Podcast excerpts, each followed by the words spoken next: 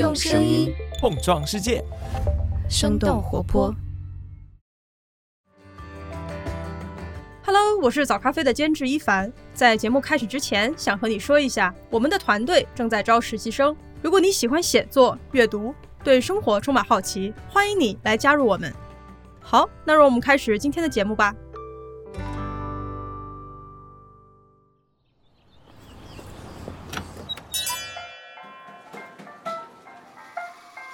您的生动早咖啡好了，请慢用。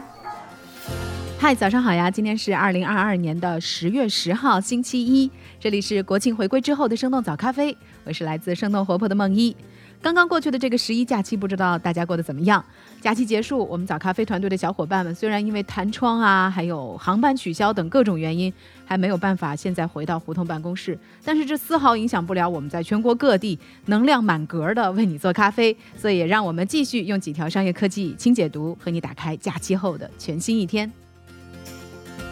在许多互联网产品的发展历史当中，都有着明显的代际喜好差异。就像当初微信的用户不想和自己的长辈使用同一款社交软件，因此抛弃了 QQ，转移到新的聊天软件上。而现在的年轻用户们却又觉得微信老气了，又回到了 QQ 上。然而最新的调查统计显示，代际喜好的差异似乎并不适用于视频网站 YouTube。使用 YouTube 的年轻人甚至比 TikTok 还要更多。YouTube 到底是靠什么留住用户的？除了视频，它又有哪些吸引人的特点呢？那我们今天的轻解读就与此相关。在这之前，我们先来关注几条简短的商业科技动态。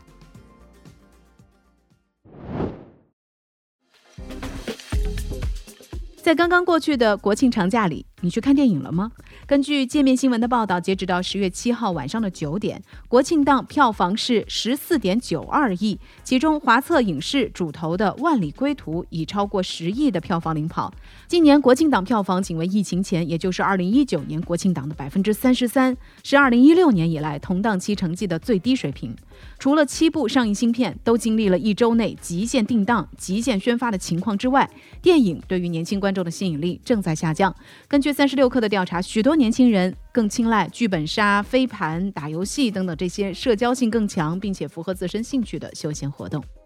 下面来关注一下国外。就在大家享受国庆假期的同时，亿万富翁、科技大佬马斯克和 Twitter 的收购大戏又有了新剧情。我们都知道，马斯克之前一直在试图退出这笔交易，还指责 Twitter 没有提供关于该平台虚假账户、垃圾账户的足够信息。但是，根据路透社十月四号的报道，马斯克将会放弃他与 Twitter 的法律斗争，以他最初提议的四百四十亿美元收购这家社交媒体公司。推特方面也证实，已经收到了马斯克的一名律师向推特传达的这一提议，并且表示打算以每股五十四点二美元的最初价格完成交易。根据《华尔街日报》的分析，如果双方同意该提议的话，就能够避免即将开始的高风险审判，并且有可能在几天之内敲定交易。如果是这样的话，这将是推特的一个重大胜利。不过目前也不能够保证善变的马斯克会坚持自己的提议，并且完成交易。定于十月十七号开始的为期五天的审判，仍有可能会按期进行。作为庭审准备工作的一部分，马斯克将会在这一周晚些时候接受质询。那提到了马斯克，我们再来看看特斯拉。根据《华尔街日报》的报道，马斯克周四的时候对媒体表示，特斯拉计划十二月向食品和饮料制造商百事公司交付他们的首辆全电动半挂卡车。如果马斯克最新宣布的时间表能够实现的话，那么这款半挂卡车将会是特斯拉自2020年初以来交付到客户手中的第一款新车型。那同样是美国电动车的制造商，被外界称为“特斯拉杀手”的 Rivian，最近却遇到了一些麻烦。根据 CNN 的报道，因为车辆前悬架上的紧固件松动，Rivian 正在召回一万两千多辆的电动皮卡、货车和 SUV，这几乎是 Rivian 所生产的所有车辆了。Rivian 在一份声明当中强调，还没有听说这个问题现在会导致任何人员受伤。他们有能力在三十天之内检查所有受影响的车辆，并且进行必要的维修，而且不会给客户带来任何成本。Rivian 这家公司为他们最大的投资者亚马逊生产 R1T 电动皮卡、R1S SUV 和电动送货车。根据了解，这是 Rivian 第三次召回。五月的时候，因为涉及安全带锚固件问题，召回了大约二百辆汽车；八月又因为安全气囊的问题，召回了大约五百辆汽车。最后，我们也来关注一下全球最大的加密货币交易所遭遇黑客攻击的消息。根据《华尔街日报》十月七号的报道，加密货币交易所币安表示，币安智能链区块链网络遭遇黑客攻击，可能导致一亿美元被盗。在检测到相关的漏洞之后，币安智能链已经暂停了交易和资金的转移。根据《金融时报》的分析，今年针对加密货币项目的盗窃案件数量大幅增加。考虑到币安是全球最大的加密货币交易所，这一次黑客攻击是对陷入困境的数字资产行业在价格暴跌之后努力重获信任的又一次打击。以上就是值得你关注的几条商业科技动态，别走开，我们马上和你一起来聊聊老牌视频平台 YouTube 到底是靠什么来不断赢得年轻用户的喜爱。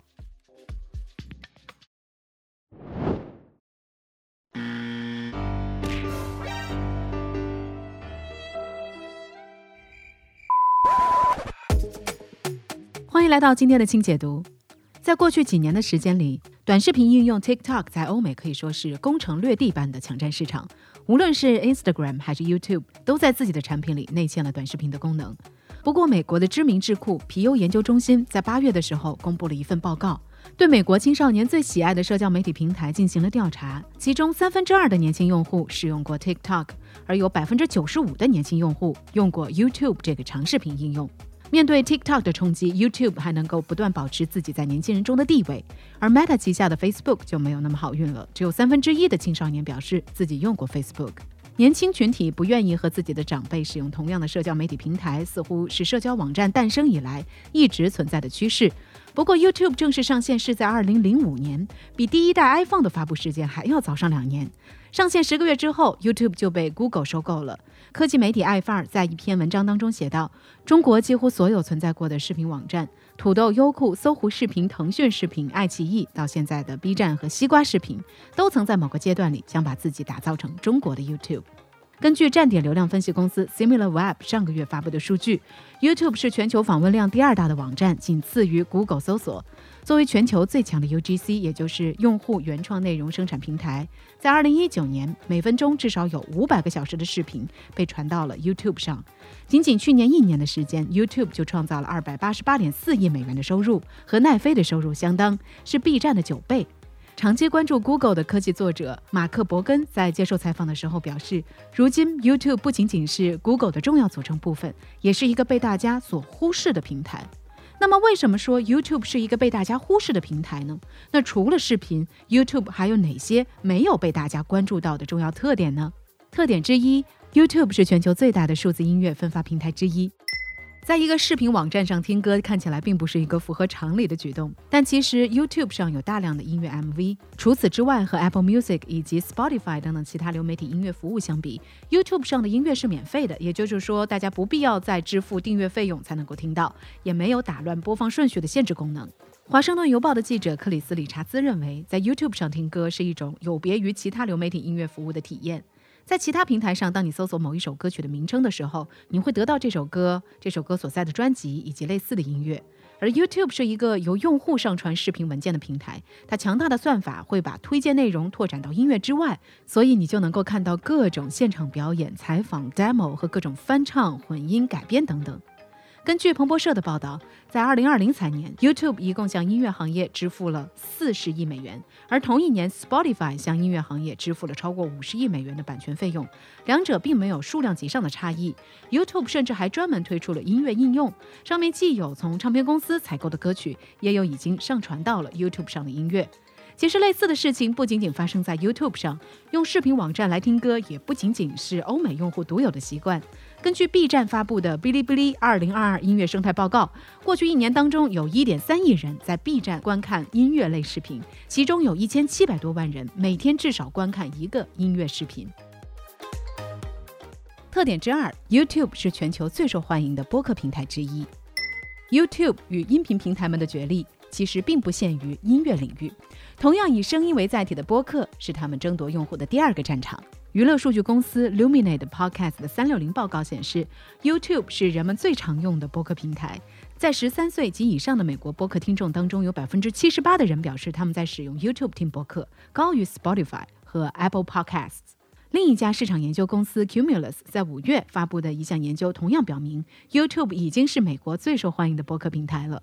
其实，帮助 YouTube 抢占播客市场的，同样是因为视频。刚刚提到的市场研究公司 Cumulus 的报告显示，有接近六成的播客听众表示，他们更喜欢带视频的播客。在大部分人的观念当中，播客是大家通勤路上做家务时候所听到的音频。但视频内容和音频播客之间的重叠正在改变用户的习惯。近两年，播客的创作者们已经不满足于单纯的音频形式，开始制作 video podcast，也就是视频播客。大部分视频播客是主持人和嘉宾聊天的场景，也有一些视频播客会在视频当中补充音频所无法展现的视觉效果，比如说图表和照片。英国卫报的观点认为，视频播客和纯音频的播客相比，多了视觉元素，更加有利于内容的传播，同时也会吸引到原有受众以外的听众。比如说，马斯克在做客 YouTube 知名主播 Joe Rogan 的播客时候，又是抽烟又是喝酒，他们那种云雾缭绕的对话场面，也迅速在社交媒体上病毒式传播开来。